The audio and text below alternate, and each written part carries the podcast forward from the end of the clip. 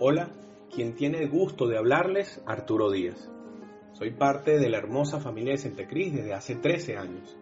Junto con mi esposa Ana y mi hija Arela, servimos como directores de distrito en el municipio de Los Guayos, en la ciudad de Valencia.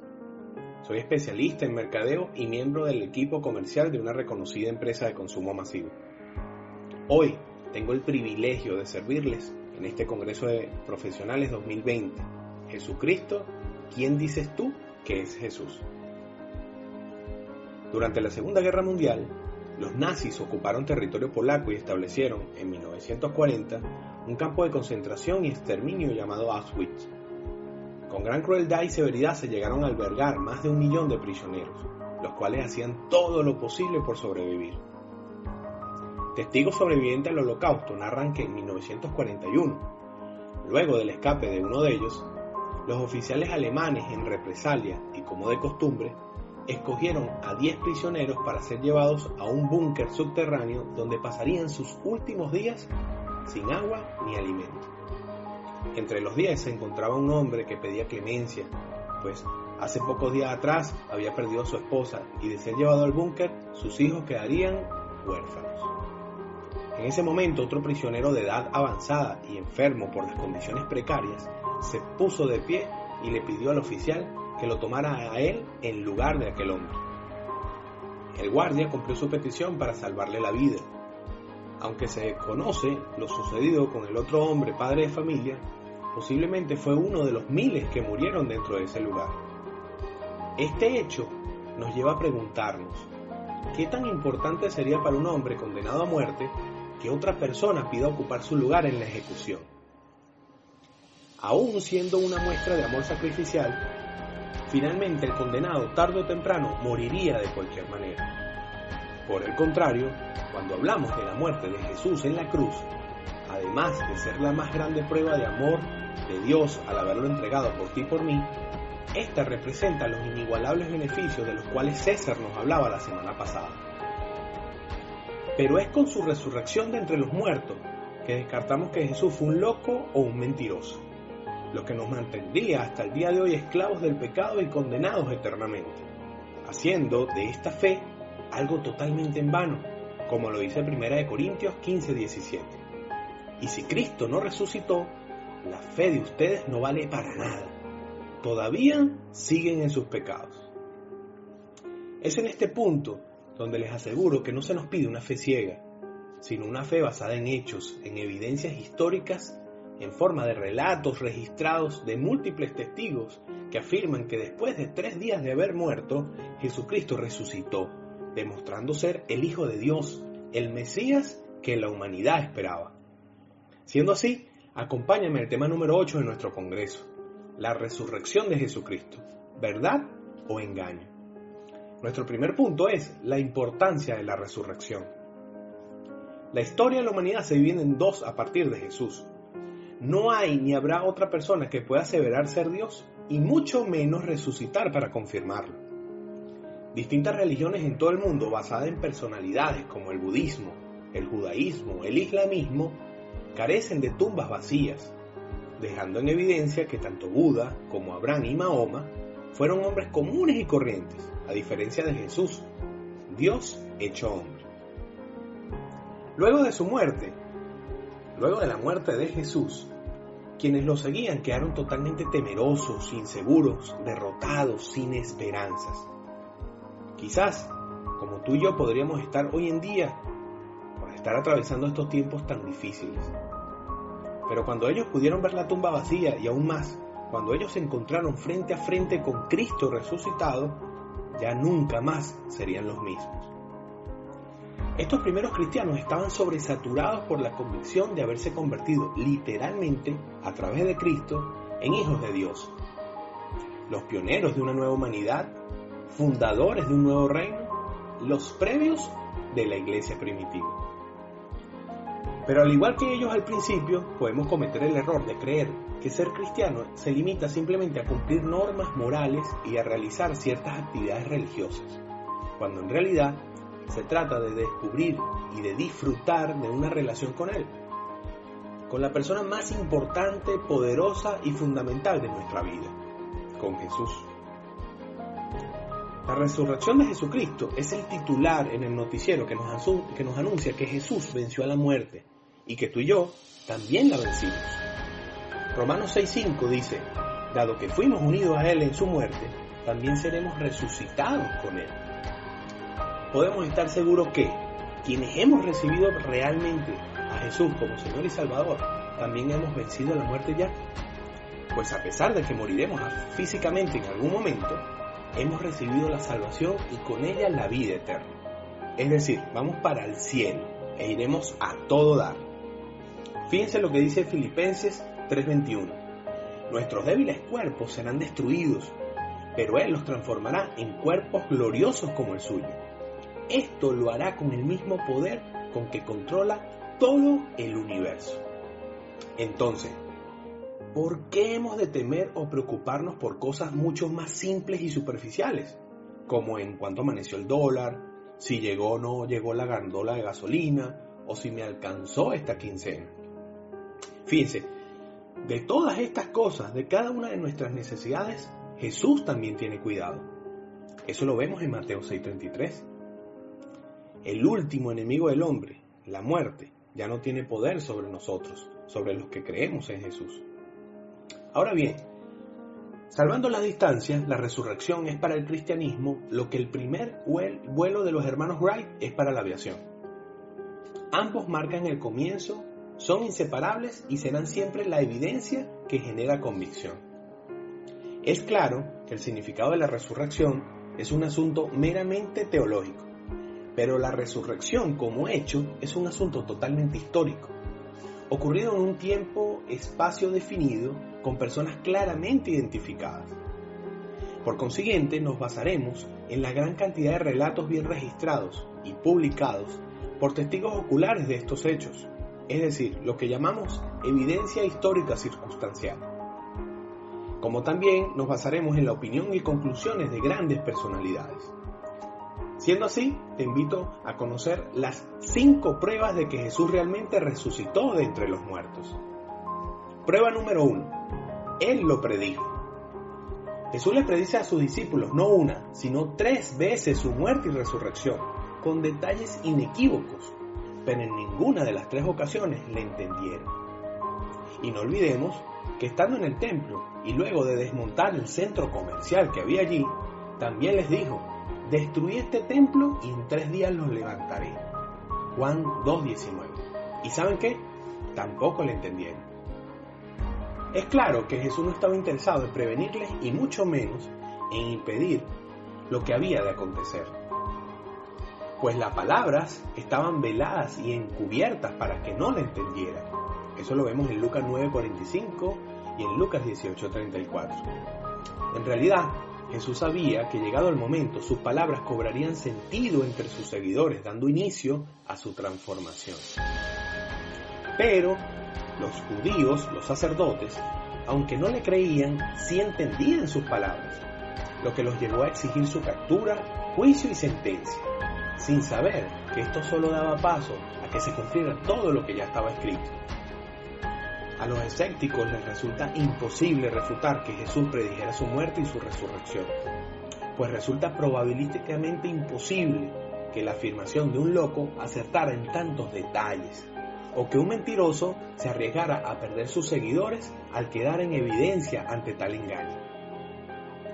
Peter Stoner, quien dirigía el Departamento de Matemáticas y Astronomía de la Universidad de Pasadena, en California, publicó en 1944 los resultados de su investigación acerca de las profecías en torno a Jesús. En esta concluyó que la probabilidad de que se cumplan ocho profecías es de una en 10 por 17 oportunidades, o lo que es lo mismo, una en 10 seguido de 17 ceros. Es decir, algo estadísticamente imposible de ocurrir. El profesor Stoner asegura que es más fácil que tú y yo ganemos la lotería con un número de seis dígitos que Jesús haya acertado al azar su muerte y su resurrección tal como fue predicha. Prueba número 2. La tumba está vacía. Una vez que muere Jesús y en contra de la tradición romana de dejar su cuerpo crucificado por días, lo que tardaba comúnmente la muerte de los crucificados, Podemos leer en Mateo 27:58 que José Arimatea, un hombre rico y discípulo de Jesús, se presenta ante Pilato, el gobernador de aquella época, y pide el cuerpo de Jesús. Pues la tradición judía era darle sepultura después de limpiar el cadáver, ungirlo con especies y aloes, para finalmente envolverlos en telas de lino. Pilato, asombrado de que Jesús muriera en tan pocas horas, solicita la confirmación de su muerte para entregarlo. Y habiendo sido confirmado, es entregado a José Arimatea, quien tras preparar el cuerpo lo coloca en una tumba excavada en piedra, sin uso y de su propiedad. Por cierto, cumpliéndose lo que había sido escrito 700 años antes por el profeta Isaías en el libro homónimo, capítulo 53, versículo 9. Posteriormente, esta tumba fue sellada con una gran piedra en forma de disco, que abarcaba toda la entrada, la cual no era fácil de mover. Esto debido a su gran tamaño y peso. A lo que cumplía como función guardar el cuerpo de ladrones y animales. Pero ¿Recuerdan que los discípulos no entendían la palabra de Jesús refiriéndose a su muerte y su resurrección? Pues los sacerdotes, quienes estaban en contra de Jesús, sí las entendían muy bien. Siendo incrédulos, pero temerosos de lo que podría pasar si los seguidores de Jesús robaban el cuerpo y hacían ver que había resucitado, fue a Pilato y le exigieron que colocara guardias para cuidar la tumba. Hacemos un alto para entender lo siguiente. Los amigos de Jesús no estaban interesados en que se desapareciera el cuerpo de su maestro. Y los enemigos de Jesús no estaban interesados en que desapareciera el cuerpo del mentiroso para evitar que la secta cobrara fuerza. Pilato envió una guardia, es decir, cuatro soldados quienes con sogas por encima de la piedra sellaron la tumba como precaución adicional a su presencia día y noche. Pero al amanecer, aún con todo esto, la piedra estaba removida y permitía ver que la tumba se encontraba vacía. Entonces, ¿qué pasó? A pesar de las evidencias forenses que conocimos la semana pasada, que confirman que Jesús murió, algunos dudan de esto. Pero de no haber estado muerto, sino solamente grave herido y sumamente débil por la crucifixión, la piedra y los soldados hubieran evitado que escapara de la tumba. Por otro lado, podemos coincidir con el reconocido profesor Ernest Kevan que, los, que los enemigos de Jesús no tenían motivos para robar el cuerpo. Es más, lo que estaba en la mente de ellos era que la desaparición del cuerpo solo hubiera servido para apoyar su fraudulenta resurrección. Kevan también asegura que por el contrario los seguidores de Jesús no tenían el poder para abrir la tumba, pues de haberlo intentado, la piedra y sobre todo los soldados lo hubieran evitado concluyendo que el poder que actuó en esa tumba debe, por lo tanto, haber sido divino. Solo su resurrección puede explicar irrefutablemente la tumba vacía. Pero para los que plantean que la tumba vacía no prueba la resurrección, vayamos a la prueba número 3. Se le aparece a sus discípulos. Para los que no le es suficiente que Jesús predijera su muerte y su resurrección, además de encontrar la tumba vacía al tercer día de haber sido sepultado, tenemos su aparición ante los discípulos como la tercera prueba de que en realidad resucitó de entre los muertos. Se tiene certeza de este hecho por medio de un gran número de testigos. El Señor Jesús se le aparece a Pedro, luego a los doce discípulos, se presenta ante 500 personas a la vez, más tarde a Jacobo, nuevamente a los doce y por último a Pablo. Eso lo podemos encontrar en 1 Corintios 15, 5 y 8. Recordemos que estamos hablando de personas que habían compartido muy de cerca tres años de la vida de Jesús. Por lo, tanto, por lo tanto, podemos descartar inmediatamente que se trataba de otra persona que pudiese haber sido confundida con él. Pero también tenemos registro del historiador judeo-romano del siglo I llamado, llamado Flavio Josefo, quien nada, para nada simpatizaba con esta secta, con este movimiento, y quien escribió lo siguiente. Porque él, refiriéndose a Jesús, se le apareció vivo otra vez al tercer día, como los profetas divinos habían anticipado. Estas y diez mil otras cosas maravillosas en cuanto a él y el grupo de, cristianos nombrados según él no ha sido extinguida hasta el día de hoy. Cualquiera podría pensar que estas personas solo se imaginaron o alucinaron esto que cuentan, pero reconocidos especialistas tanto en psicología como en psiquiatría determinan y llegan a la conclusión que sería imposible que tantas personas sufrieran al mismo tiempo de un episodio de alucinación, pues no se limitaron solamente a verlo a distancia, sino también pudieron hablar, tocarlo y hasta verlo comer, comprobando que se encontraban frente a frente, que se encontraban frente a alguien de carne y huesos. Eso lo encontramos en Lucas 24, 36 y 39. Por otro lado, el famoso neurobiólogo Rowley Morgue concluyó que quienes dicen haber visto a Jesús resucitado decían la verdad, pues las alucinaciones son fenómenos individuales y totalmente subjetivos, lo que resulta improbable que más de 500 personas podrían haber experimentado estos mismos episodios visuales, auditivos y táctiles. El profesor Vinchas Lapide, quien además es diplomático, fue diplomático israelí por dos décadas, dijo, no hay visión o alucinación que sea suficiente para explicar una transformación tan revolucionaria. Para una secta, escuela u orden, quizás una simple visión hubiera sido suficiente, pero no para una religión mundial que fue capaz de conquistar el occidente gracias a la fe de la Pascua. Aún entre los seguidores de Jesús había incredulidad. Uno de ellos fue Tomás, pero Jesús, estando frente a él, le dijo, Pon aquí tu dedo y mira mis manos, y acerca tu mano y métela en mi costado y no seas incrédulo, sino creyente. Juan 20, 27. Finalmente, los especialistas descartan la teoría del engaño en masa, afirmando que sería imposible que todos mantuvieran entre sí la exactitud de los testimonios habiéndose puesto de acuerdo para mentir. James Potter Moreland, profesor de la Universidad de Biola en California, se refiere a esto cuando comenta, podemos decir que los discípulos no tenían nada que ganar con mentir y comenzar una nueva religión. Ellos enfrentaron dificultades, burla, hostilidad y muerte de mártires. A la luz de todo esto, nunca podrían haber sostenido una motivación tan firme si ellos sabían que lo que estaban predicando era una mentira. Como les mencioné, Pablo fue la última persona a la que Jesús se le presentó luego de haber resucitado, lo que marcó un antes y un después en la vida de aquel hombre. La transformación de la vida de Pablo, así como la de muchos, es nuestra cuarta prueba, el cambio de vida. Sin duda alguna, aquellos hombres y mujeres seguidores de Jesús no tenían nada de especial. Eran tan imperfectos y vulnerables como lo somos tú y yo. Tal era la condición de esos hombres que incluso Pedro, quien decía saber quién era Jesús, que decía que Jesús era el Cristo de Dios en Lucas 9:20, y afirmó en, en Mateo 26:33, aunque todos te abandonen, yo no te abandonaré. Este negó tres veces conocer a Jesús tal como él le había predicho que iba a hacer por miedo a ser capturado también.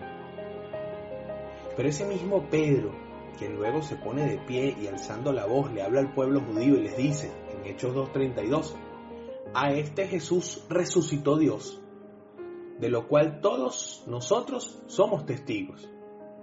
Luego en el versículo 38 le dice, arrepentíos y bautícese cada uno de vosotros en el nombre de Jesucristo para perdón de los pecados y recibiréis el don del Espíritu Santo.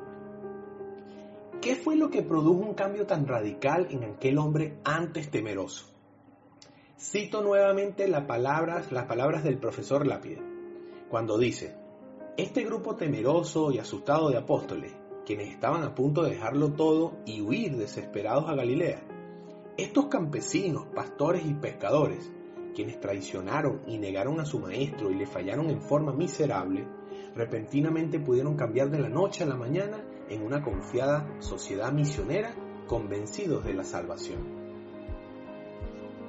¿Qué hizo? Que de negarlo pasara ahora a invitar a todos a conocer, recibir y bautizarse en el nombre de aquel amigo suyo que había sido crucificado. Mire, la palabra es convicción. La respuesta es convicción. Convicción que solo puede haber nacido tras encontrarse frente a frente con aquel que murió y se levantó de entre los muertos. Lo que demostraba que Jesús era realmente el Mesías. Antes una creencia, ahora una convicción. Tú y yo podemos creer muchas cosas, pero la convicción que solo Jesús puede sembrar en nosotros es la que nos lleva a hacer siempre lo que agrada a Dios antes de agradar a los demás o inclusive agradarnos a nosotros mismos. Te tengo que decir algo. Desde el momento que Pedro pierde el miedo a proclamar quién era Jesús, se mantenía el riesgo de ser capturado y aún de perder la vida. Desde ese momento empieza la transformación, la verdadera transformación de Pedro. Te puedo asegurar que al igual que Pablo, el mismo Pedro, Tomás y cada uno de aquellos hombres y mujeres que se encontraban con Jesús frente a frente, tú y yo también podemos experimentar esa transformación de vida. Y créeme, por experiencia propia te digo, no se trata de religión, se trata de una relación que hace de mí, que puede hacer de ti ese hombre, esa mujer que Dios anhela que seamos. Quiero decirte que en el preciso momento en el que recibiste a Jesús, en ese instante en que de forma sincera le dijiste, necesito de ti, entra en mi corazón, haz de mí ese hombre, esa mujer que tú quieres que yo sea.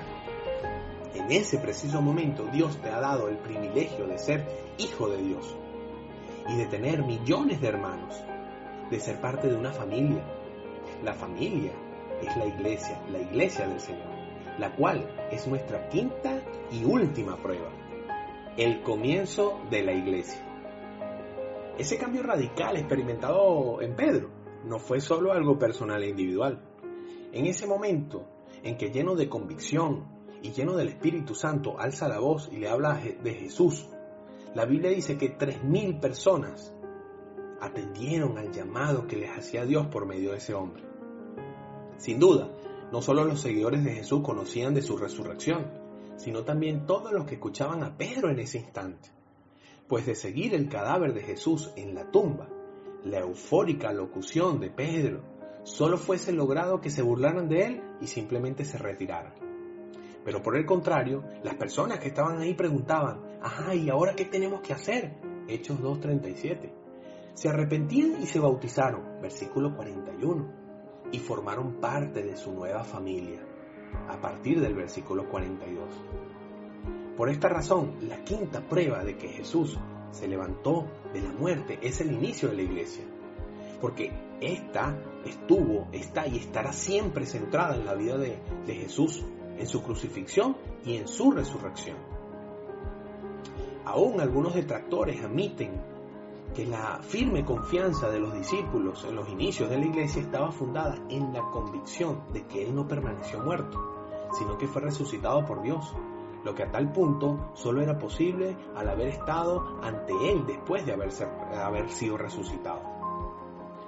Por el contrario, es imposible que ellos pudieran haber persistido en afirmar las verdades que predicaban si Jesús no hubiera realmente resucitado. Si fuera posible, ellos hubieran sido engañados, el tiempo los llevaría a descubrir y reconocer tarde o temprano su error. Según el doctor John Ankeper, reconocido teólogo, comentó, es difícil enfatizar lo devastador que fue la crucifixión para los apóstoles. Ellos habían sacrificado todo por Jesús, incluyendo su trabajo, casa y familia. Todo lo que era valioso estaba unido directamente a Jesús. La esperanza, la vida entera de ellos, todo. Pero ahora Él está muerto y rotulado públicamente como un criminal. Solo la resurrección de Cristo de entre los muertos pudo motivar a los discípulos a dar sus vidas para predicar acerca de Jesús y para alimentar a la iglesia cristiana que el mismo Señor había fundado. Haber persistido por tanto tiempo en hacer verdad una mentira en medio del contexto que los rodeaba es totalmente improbable pues la gran comisión, es decir, la misión trascendental dada por Jesús a cada uno de ellos, atentaban directamente contra las autoridades de aquella época, lo que los hacía padecer injusticia, persecución, maltratos y hasta la muerte.